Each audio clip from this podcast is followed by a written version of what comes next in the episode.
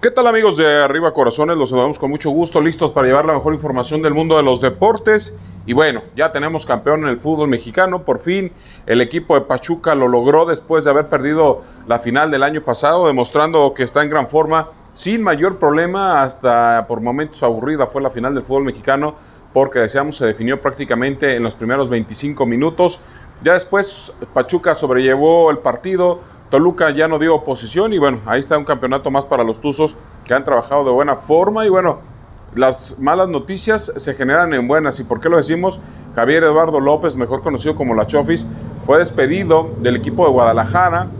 Pachuca lo compró, mientras que Chivas no sale de los malos resultados, pues el, el Chofis López ya tiene un título más en el fútbol mexicano. En otra información, también hay que platicar de la Serie Mundial. Arrancó la Serie Mundial y bueno, va empatada a uno. Primero ganaron los Phillips, después los Astros de Houston. Hoy se juega, se juega el tercer partido de esta serie, un partido, una serie interesante que parecía que se le iba a llevar sin mayor problema a los Astros de Houston, pero los Phillies están respondiendo y están dando bateo en el momento oportuno.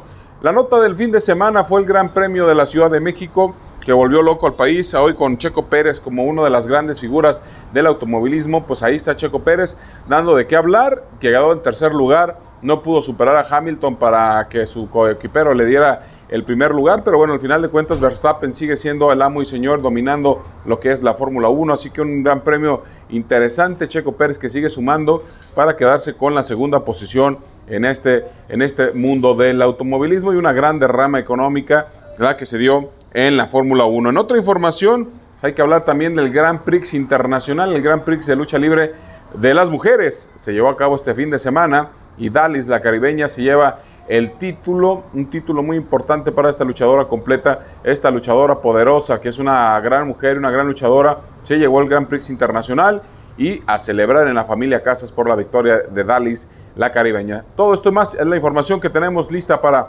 usted aquí en Arriba Corazones.